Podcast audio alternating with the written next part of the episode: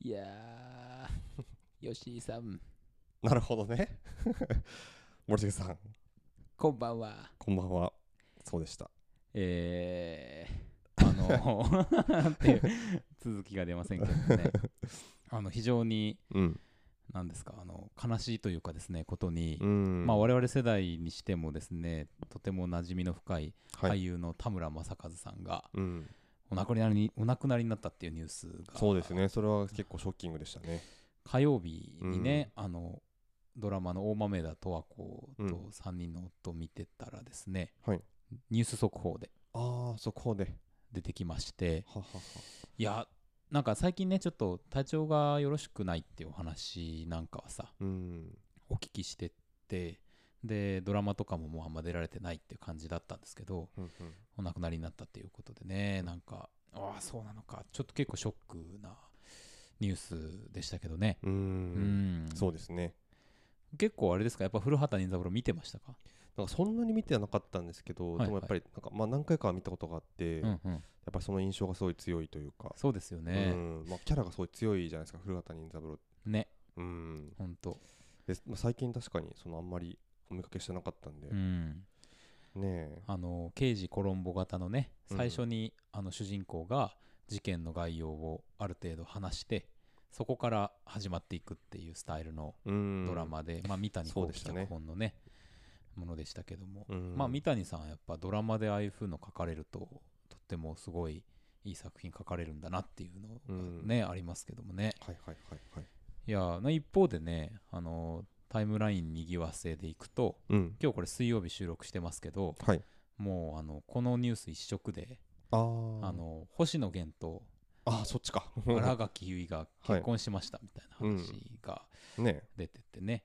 あの逃げ恥えうんのコンビですよねみたいなので皆さんなんか大喜びでしたけど、うんまあ、僕はちょっとねなんかできすぎて怖えってちょっと正直ちょっと思ったみたいなとこありましたけど ね。うん確かにねうん、だってさ、うんそのドラマのキャラクターと本人たちっていうのはもちろん全然違う人たちなわけで、うんドラマのキャラクターとしてもあのああいういいうんカップリングがを見せてくれて、はいはいはいで結婚するぐらいそのプライベートのキャラクターもうんいいカップリングだったんだろうと思うとなんかうん奇跡みたいなことだなと思って、うんそんなできすぎた話があるんだってちょっとこう思うようなね、そうですよね本当感じでできすぎたう感じん、のスーパースケベタイムさんがねそうです スーパースケベタイムさんですよそうですよ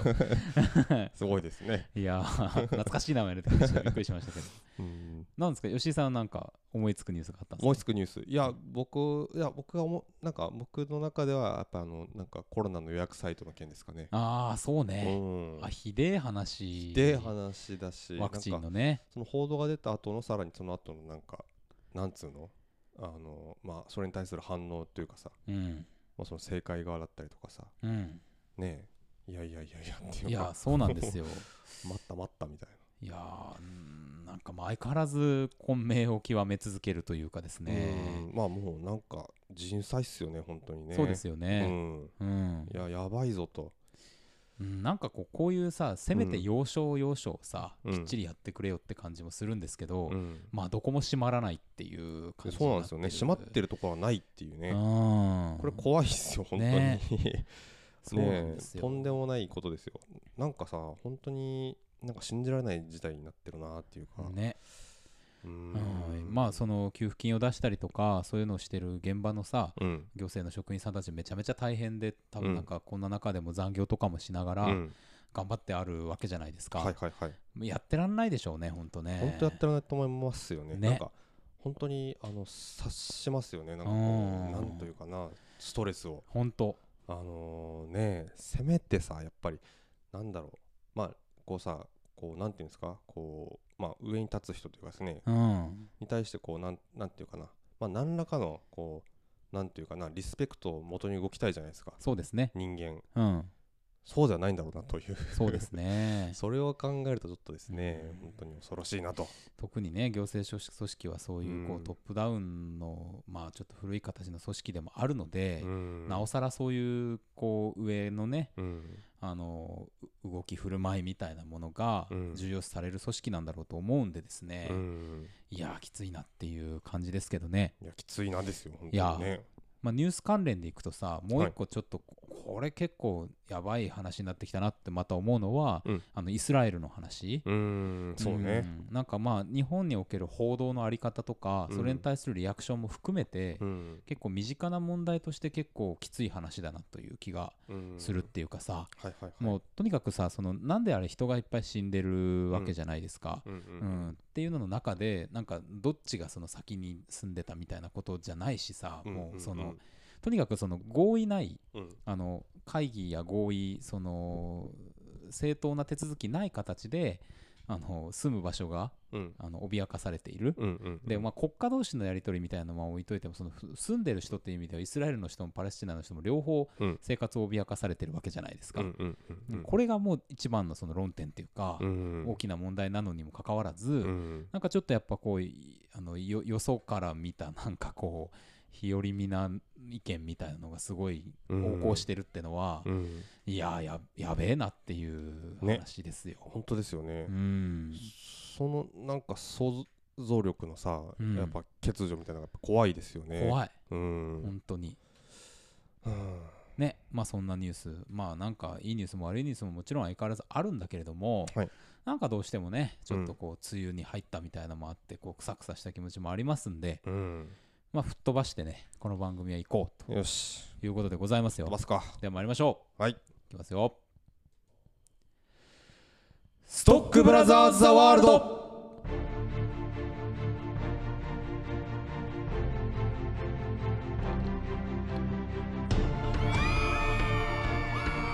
はいはい。はい今日もね、こううんいう状況ではございますが、たよくしさよんしお集まりいただいております。よしよしありがとうございます。オッケーオッケーえー毎週木曜日夜8時30分から放送しておりますカルチャーキュレーションダバなしプログラムストックブラザーズ・ザ・ワールドお相手はストックブラザーズブラザーは森重裕介とよブラザー2吉陸斗ですろしくお願いいたしまよろしくお願いしますすいややっぱなんかこうこういうねうん泣きにもなりますよやっぱそうだよねやっぱガツンとこのさ、うん曲いいねとりあえずあげますからうん、うんなんかこ大事大事う身に身の心の中とか体の中にあるうん何か灯火みたいなものが燃え上がるような気がしますよ確かにね闘志に火をつけ るさあ、闘と魂いうことをで、ええもうね、ちょっとあのオープニングがまた相変わらず長いみたいな感じでございますけれどもはいねすい、ませんあのー初めてお聞きいただいた方もね、はいえーいつもお聞きいただいている方も、今日も30分ちょいお付き合いいただければと思います。思います今日はおメールいただいております。はいおメールをいただいておりますはいまあ先週ねあのービーチバムのリクエストいただいたところでもうやったので他のをくださいといったところはい本当にいただけましてですはいねえー霧島さんからまたメールをいただいておりますはいありがとうございます。えー森重さん吉井さんこんにちはこんにちは。先週吉井さんからいただいた宿題、えー今週もぜひリクエストしたい作品があるのでお送りしますあありがとうございます。いただけたわけですう、んうんえー限られた上映期間ではありますが KBC シネマで上映されている「二重の街皇太地の歌を編む」のお話をぜひ聞きたいです、うん個人的には少し前に大分シネマ5で見てきましたがほうほ見た人といろんなことを話したくなる映画でした、うん東北の被災地のその後の町やそこに暮らす人々の営みを記録した映画という意味ではもちろん当事者非当事者による記憶や町そのものの継承の試みとしても白深さと正直さ誠実さののようなものを感じる作品だなと思いましたう。うんうんうん。ガメラ3でお忙しいかもしれませんがもしご都合合えばぜひにすいませんね、あの、ちょっと ブラザー3があう んの、あの、音を出してしまいましたけど、今ねあの机に飛び乗ってきまし たねすいません降ね。りたり登ったりね、はいはいはい、はいはい、ということでメールいただきました。ありがとうございます。ありがとうございます。まあ確かにね、ガメラ3でお忙しい。まあ気持ちはそぞろではございますけど、ミネバミネバとい ミう、ネ ね。ムあのリクエストいただきましたので、はいえー今日はあのリクエストにお答えする形ではい放送やっていきますんで、ぜひね、聞いてくださいね。はい、よろしくお願いします。いやー、確かに。あのーまあ、この映画の内容の話はさ、うんしますけどもやっぱ映画館で今やってるしかも KBC シネマでやってる映画をこうやってうんリクエストしていただくということで、ありがとうございますありがとうございます本。当大変ありがたいです。で何よりもやっぱりこれは初心忘れるべからずでございますから、はいおメールをいただきまして本当にありがとうございますもちろんです。ありがとうございます。あのぜひ皆さんもね、うんあのこうやった熱のこもったメールももちろんあのとても嬉しいでございますし、うんえー何でもございません、はいあの一言二言でもございまあの OK でございますからね、メールいただければと思いますいただければと思います。えーメールアドレスはストックブラザーズ数字の9アットマーク Gmail.com でございます、はいということで、えーこのコーナー行きましょうかはい天が呼ぶ地が呼ぶ人が呼ぶ映画を見ろと人が呼ぶ聞け悪人ども我は正義の役人シネマンどころ開門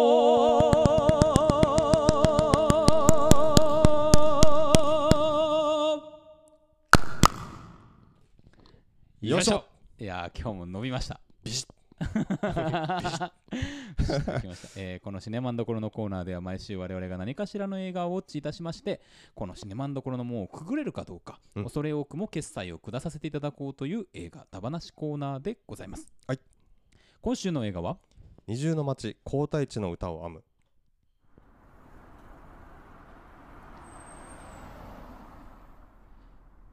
東日本大震災後のボランティアをきっかけに活動を始めたアートユニット小森遥瀬尾夏美によるプロジェクトから生まれたドキュメンタリー2018年岩手県陸前高田市を訪れた4人の若き旅人旅旅人たち震災から空間的にも時間的にも遠く離れた場所からやってきた彼らは土地の風景の中に身を置き人々の声に耳を傾けて対話を重ね画家作家の瀬尾夏美が綴った物語「二重の町」を朗読する陸前高田のワークショップに参加した初対面の4人が自らの言葉と体を通してその土地の過去現在未来を佳境していく様子を映像作家の小森遥が克明かつ繊細に映し出す。まあ、ということでございます。はいえー今 KBC シネマで上映中の「うん二重の町、皇太地の歌を編む」ええー79分の、えードキュメンタリー作品でございます、はい今日はこれリクエストにお答えして、えー見てきましたとはいそうですいねことですねこれ面白い面白かったですよね、うんあのー本当になんて言いますかねまあそのこの公式サイトにですね、うん民話の萌え画のような時間を描いた奇跡の映画って書いてあるんですけはど、い、はい、確か本当にそんな感じで、うんそのなんていうかなそのまあ伝承される、うんそのまあ話なんかこう、話というか、はいはいまあ民話というかっていうもののなんかまあ生まれる瞬間というか、うんそれがなんか出来上がったかのような瞬間みたいなうんものをこうに立ち会うというかはいはいはいでそのまあ基本的にはその4人の旅人、うんまあ、若い人たちで、まあ、彼らの視点を通じて僕らもその震災の話というか、うん震災、まあ、そのおがあった町に住む人たちの話をうん聞いて、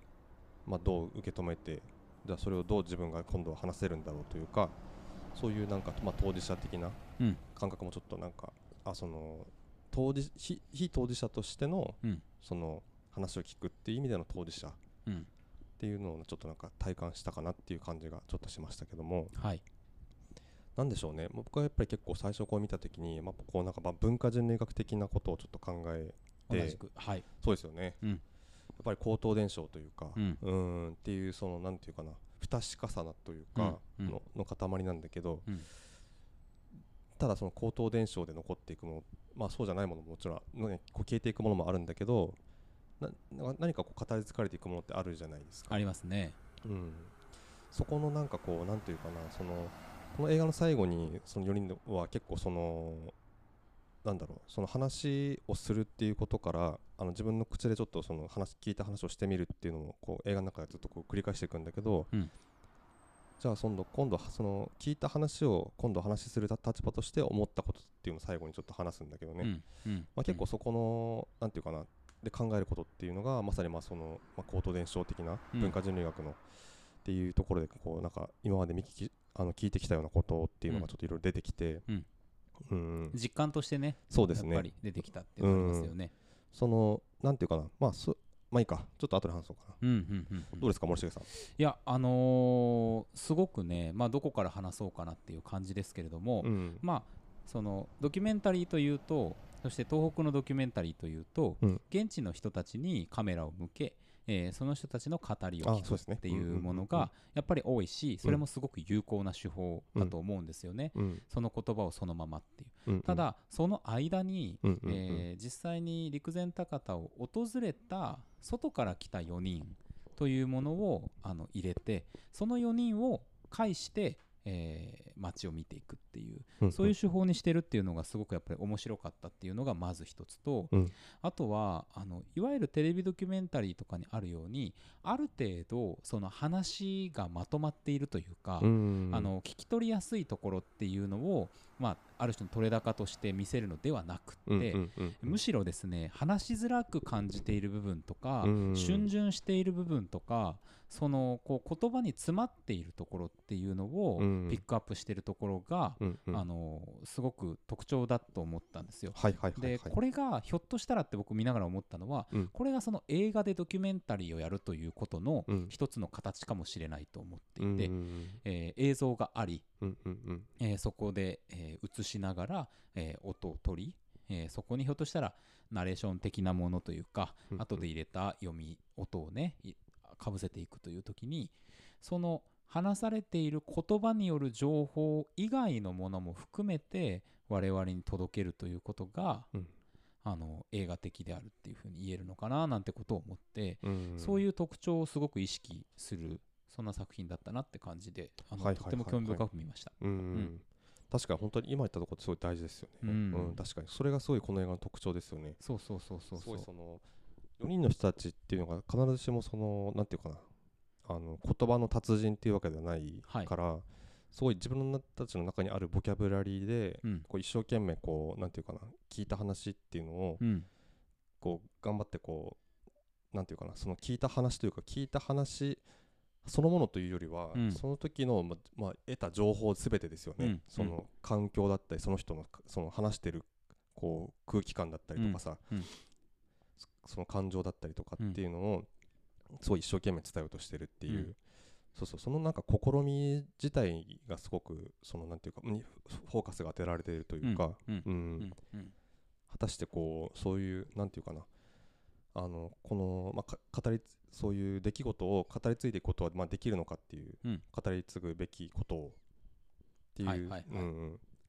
そうそうそうだから今の話は結局自分が今ここで喋っているということはうん自分のバイアスを介しているしうん受け取ったものを100%記憶できているわけではないのにうん喋って大丈夫なのかうんうんっていう不安をねうんうん登場した4人がそれぞれに抱えている、うんうん、でもやっぱり喋りたいっていうなんかことだったりとかうんあの喋ることに意味があるんじゃないかっていうことも考えていったりするというかうんうんそれがねさっき吉井さんが言ってたその人類学的な部分っていうかうんあのフィールドワークをして、えーまあ山陽観察で実際に調査をする調査地の人々の問いあの語りや問いかけみたいなものをうんどうあのまとめていくのか、うんううんんっていうところでやはり直面している問題そうですよねかなって気がしますよね。うんうん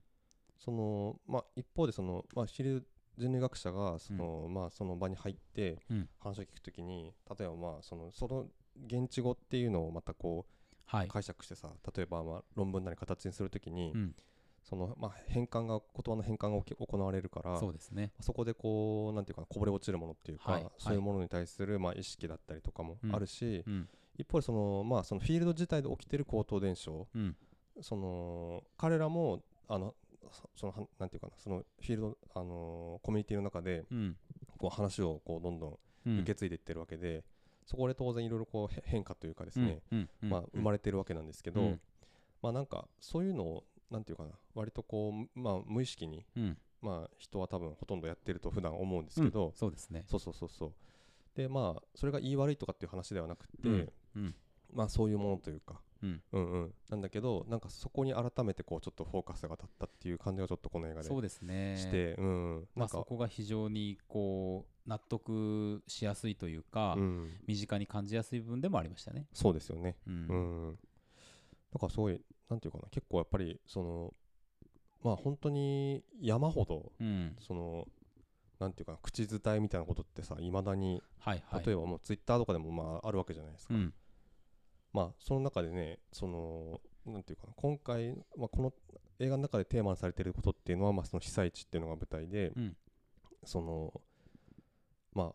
結構最近あったことなんだけど、うん放っておくと多分こうどんどんこうなんていうかな話がどんどんはい、消えてってしまうようなことそうですね。でも多分山ほどある中でやっぱりこうハッとする瞬間とか今回もうん、やっぱそそのひ、まあ災害の話だから、うんしかもまあ同じ日本でっていうやっぱりこうシショックを受けるシーンとかもはいねはやいっはいはいぱあるわけなんですけどそうですようね、んそうなんかなんそかれそうねううんんうんうんそうそうそうだからまあ今回その、まあ、そういう災害被災地ででのその伝承がテーマっていうことで結構やっぱりこう受け手側もすごい姿勢をやっぱ正して聞くしうんなんか真剣にやっぱその話を受け止めようとするしうんやっぱりちょっとこう聞いたことによるなんかこう責任感っていうのはをいこうはいまあ、追いやすいというか、うんある意味で。っていうことでね多分こう余計にそういうなんていうかな回路が働くというか、ううんんうんこれをどう伝えようっていうかどうしなんかそのまま受け取ったままでいいんだろうかってやっぱり思ってしまうというかそうですよねそういうのはちょっとありますようね。うんんでこれをただその尖ったままうんこちらの胸に刺してくるという形ではないうんそのレイヤーを設けてるなと思うのがうんまずがやまずはやっぱりその、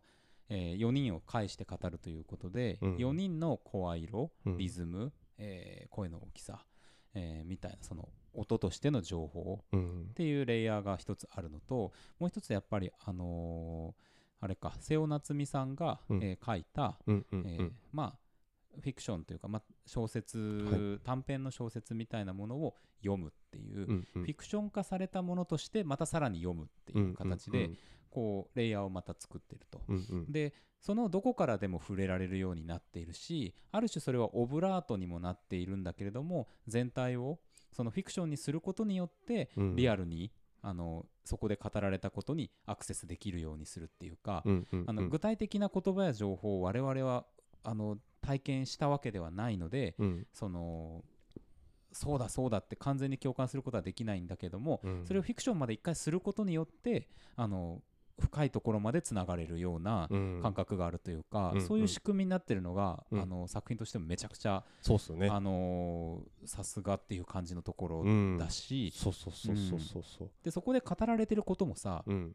あの一つのメッセージではなくってまあいろんなほら高校生から、うんあの家族からいろいろ聞いていくんだけども、うんうんまあ、一方で、まあ、震災によって失われたものっていうのは、うんそんなにないんだよねって言ってる人の声から、うんもう本当に大事なものを失ったんだっていう人の声まで、うんグラデーションとしていくつもうんうんでうんその全てが語られる必要があるんじゃないかっていうことを、まあ、あの瀬尾さんとか小森さんおっしゃってるっていう話だと思うんで、うんあのっていうところもさメッセージも広いし、うんそのメッセージを伝えるそのゾーンも広いし、うんあのまあほぼなんか完全無欠の状態としてドキュメンタリー が仕上がってるような気すらするっていうねそうね気もしましたねう。んうんそのこまあ、この話をその、ね、あの小森遥監督と瀬尾はい夏美監督が実際聞かれて、うんでそのまあ、それがそもそもこの映画の制作のあの出発点にうんなっていているっていうところででその瀬尾監督がその、まあ、本を別にご自分で書かれてるうんでその本をよ、まあ、読むパートっていうところそこがさすごい面白い面白いよね。そのフィクションうんがやっぱり一個入ってくるっていうところで、うんあのーなんでしょうねいつもさ僕らそのフィクションと、まあ、その えーとまあ現実というかっうんていうもののなんかは話をするときにうんやっぱりこう相互にもう行き交うものになっているっていうのをすごい言うはいじゃないですか。はいはいではいあの現実がだから要はフィクションをひあの参照してるっていうことはですよみたいなうさ、んうんうん現にねうんうん、なんかそれをなんかこの一個の映画の中で一つ見た気がして、うんこれめちゃくちゃ面白いなとそうです ね。そうそうそうな。んあのーななんでしょうねあのそれがなくても、うん多分この映画は成り立つんですよねさうんさっきの話でその伝承の話というか、そう思いますよと。してね、うんでそこにあえあえてあえてというか、まあ、もう一個その小説を読むっていうパートが入ったことで、うんまた別のねこうなんかこうなんていうかなあの一個あのラインが立ち上がってくるっていうか、うん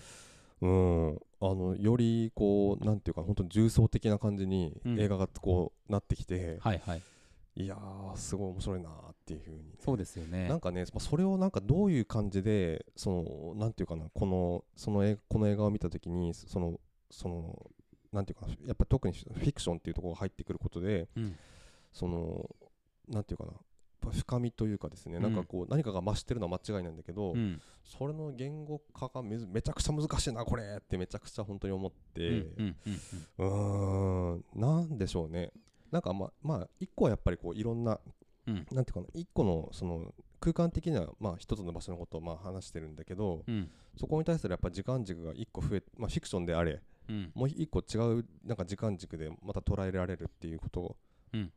のなんかこそその、そのなんていうかな、あの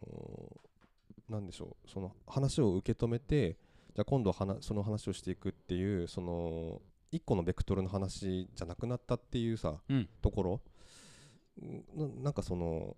なんでしょうね視点がやっぱ一個増えたっていうことうんうんうんうんで一気になんていうかなそのはかあの広がりがすごく一気に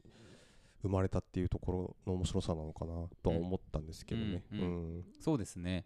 なんかやっぱりあの我々もこの東日本の大震災に関してのこともそうだしうんあのいろんな情報をそれなりに、えー受け取っていたりとか、うんその中で情報の受け取り方や情報の出てき方の予測みたいなものがうんあのできるぐらいにはなってきこれをまあ慣れと呼んでしまえば非常に怖いものなんだけれども、うんうん、なんかそこをやっぱちょっと別の方向から開いてくれるっていううんそういう面白さはあったなっていう気もしますしね。うんうんううんんうんうん、でまあなんだろうなその4人の悩みっていうさつまりうんこれをどう語っていいのかっていう悩みかうん我々の悩みそのものでもあるっていううんその近さもうんあのあるので誰に向けて撮られた映画なのかってこれはまあ我々に向けて撮られた映画なのだなのだということがうんとてもあの、まあ、ある意味分かりやすいっうんていう部分でもですねあのいいしあとやっぱあの映像と音うん音量とかのバランスも含めてですけど、うん非常に心地よいそうなんですよねですよねそこ超大事ですよね。うん、なんかその美しさ綺麗さとかとは違う、んえっと、心地よさ、うん、ううんん、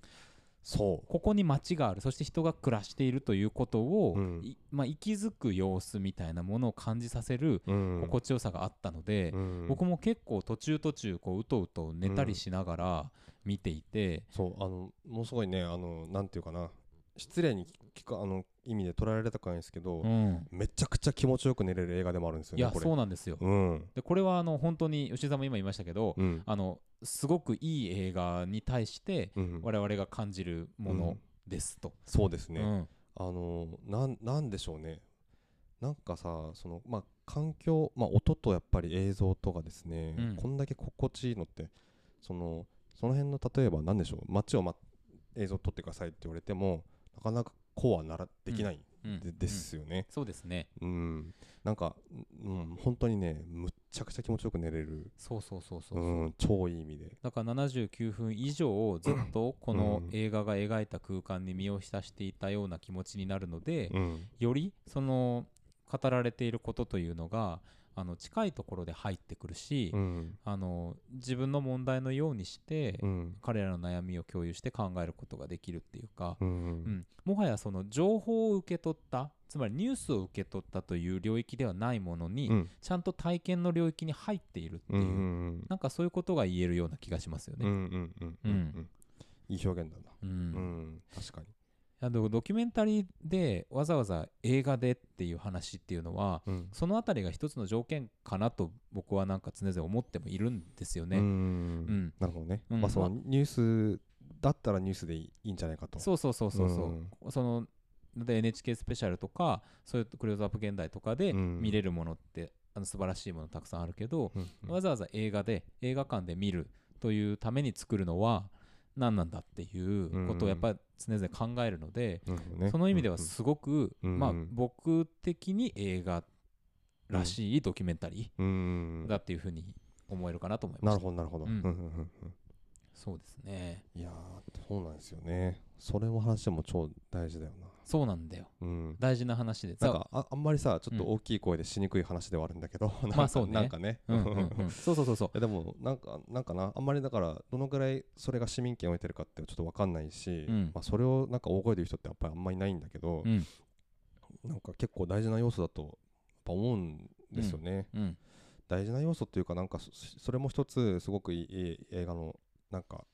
映画が持つうんなんか力だと思思ってて、うんううんん映画が内包する言語というのがいくつかもちろんあるわけだけれども、うんそれをどれだけ、まあ、フルに活用できているかうんみたいなところっていうのがそのまあフィクションでももちろん求められるんだけども、うんドキュメンタリーになればなるほどよりなんかそこが求められると思うしうんうんうんうんなんかあそうねそうそうそうそうそのその話でもあるしそのなんていうかなあの寝れ寝るっていうこと、はいはいはい、 はい、寝る話ね寝る話でねいやそう寝る話はね、うんちょっとなんかまあ市民権をもう少し得てもいいかなっていう気はし ますよまあなんかまあそのなんていうまあわかりますけどねその例えば映画館にさせっかく行ったのに寝てしまったみたいなさ、うまんあそういう気持ちはわかるんですけどなんかねその逆に言うとですようんそのなんかあーあんまピンとこなかったなっていう映画を見た時って、うん寝れないんですよ全然寝れないんだよ ね本当にもうなんかいっそちょっともうなんか帰りたくはないんだけうど、んなんかもうちょっとちょっと10分ぐらい寝寝てやろうかとかちょっと思うんです けど、はいはい寝れないんですよ全然、そうそうそういい映画が寝かせてくれるし、うんでいい映画はこれもいつも言ってますけどいい映画はいいところで起こしてく る これうんあのねやっぱね伝統芸能でいうと能 ねの世界ではうんそういうやっぱ物言いがあってあーあの能の達人というのは観客を、えー寝かせそして大事なところで起こすっていう、うんそういう演技ができるんだっていうことはありますけどもそうですねそうなんですようんだからうんまあ、寝ることを別に正当化するつもりはない しさそれをさまあねあのーうんもちろんですよなんかもったいいないって思う人のことを責めるつもりも全然ないんだけど、そうそうそうそうで、もなんかそれそれが結果的に映画をより深くうん映画により深く寄り添ったり近くに行けるような体験になることはあるぞっていうんことはねなんかちょっとまあそうなることはあるっていうね、うんんそういうこなとんですよね。うんうんだから結構それは感じましたねまあ僕なんでしょうあのーなんだっけレディーあのなんだっけレディーマックじゃなくて 何レディーマックベスじゃなくてあのーシアシャローナンのさあのーああレディーバードレディーバードはいはいはいレディーバードは僕あのーな頭10分と最後10分しか映画館で見れなく てその時は普通にへこみましたけどねもう何にもわからんかったなと思ってそうねそりゃそうね そういうのもあるから別になんか毎回毎回ってわけじゃ全然ないんですけど、そうあのほら体調に関わらず寝るっていうことがあるんだよねあそうそうあのそうそうそれそれ大事だわえっとね、レディーバードの時は単純にその睡眠不足だったんですけどうんなんでしょうねあのそれとは別ですね、はいうちの町はねあのなんでしょうあのた僕全然なんだろう睡眠不足とかじゃない状態でもうんこれはねすごい心地よい眠り多分ちょっとちょっと誘ってくれるところがあると思いますうんうん、なんかだからそんな深くないからなんかこうなんでしょうその その僕が言った最後の10分で起きるみたいなことは多分ないし、うんうん、なんかねすごいいい感じでうんうん、一つのすごい僕はそれはすごいいい映画体験になるんじゃないかなとは思うんですけどそう思いますうんだからまあなんかそわそわしてさうん寝ないように寝ないように起きなきゃとか言ってそわそわしながら見るぐらいだったらうんもう堂々と眠たい時に寝てしまうっていうことで もまあ贅沢ですけどね良かったりしますよっうんて、いうことですね。そうですねうん、はいはい分かってもらえるかな。なんかってもらえるかな あ難しいよね、うんなんかまあそれでさその見れない時間ができることは間違いないんでそうね。まあそれをね、まあ、どうあれするかっていうのはまた別のあれなんですけど、うんうんまあまあまあまあうん。ねそうそうそうそう。だからといって別に2回目3回目その映画見に行って見直したりとかもしてないしね僕はね。そうでね、うんなんでしょうねだからまあなんていうかなもっとライトにうん。うんそのいろいろ見ていいんじゃないかと思うんですよね。まあこの話はさやっぱりその自分が、うんえー、と受け取ったものを語ることについて悩んだうん4人の登場人物たちの悩みと、うんある種こう共通してくる部分があるような気はしますけどねそうですね。う今の話はねん、ん、確かにね。ある部分ではうんうんう、うんん。まあということであの時間がね来ておりますかあら、ね、そうか。えーまあ話すことはもっといろいろあるしあの、うんぜひ見た方にはね感想もいただきたいですしねそうですね。ぜひいただきたいですね。なんかそうですのよねうん、本当にあのーテロップ的なものって多分劇中一回も出てこないし、うんなんかそのどういう構成になってるかっていうのをこう見ながらなんとなくこううん発見していくというか、まあもちろんその事前にねちょっと映画のことを調べたらわかるとは思うんですけど、うんなんかすごくあの映画としてもいろんな神経をす、あのー刺激してくれるとうん思うのでぜひ見ていただきたいなと思います。はい、はい、ありがとうございますありがとうございます。あのメールいただいた桐島さんリクエストありがとうございあまりすがとうございましたということでまあこれはもう行きましょうかねはいじゃあ行きますよ決 済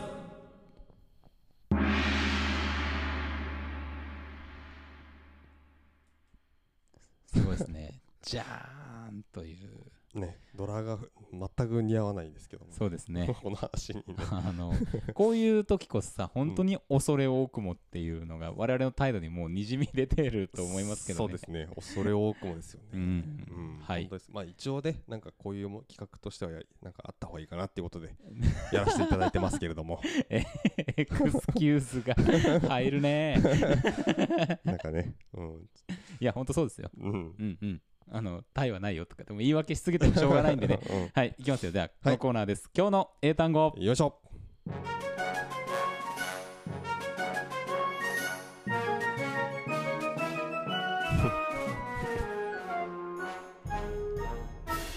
今日の英単語。よいしょこのコーナーでは、毎週、我々がインターネット上にゴロゴロ、ゴロゴロ落ちている英単語たちを、一つ一つ丁寧に拾い集めては学びましょう。はい。そんな英単語コーナーでございます。よし来たさあ今日の英単語はこちらですはいいきますよプリンシパプリンシパルえー、っとね校長ル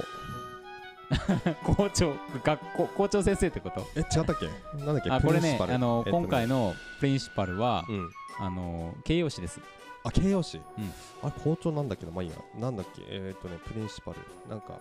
プリミティブじゃないななんだプリンシパルけけけ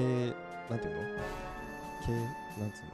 形式的なみたいあー残 念なあ ーおノーノー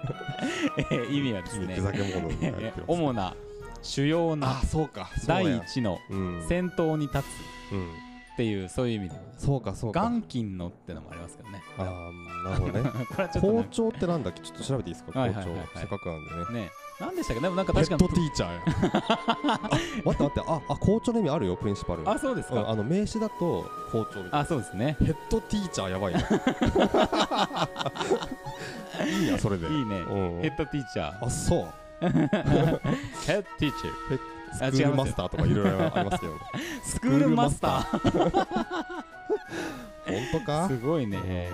校長まあ確かにプリンシパルまあ今回は形容詞なん形で容詞ですね名詞だと校長っていう意味確かがあにり主まなすってよ意味だっといたううことんうでんすねうんはいでは曲も終わりましたんでいきますよはい Repeat after me オッケー Principal プリンシパル Principal プリンシパル One more time OK オッケー Principal プリンシパル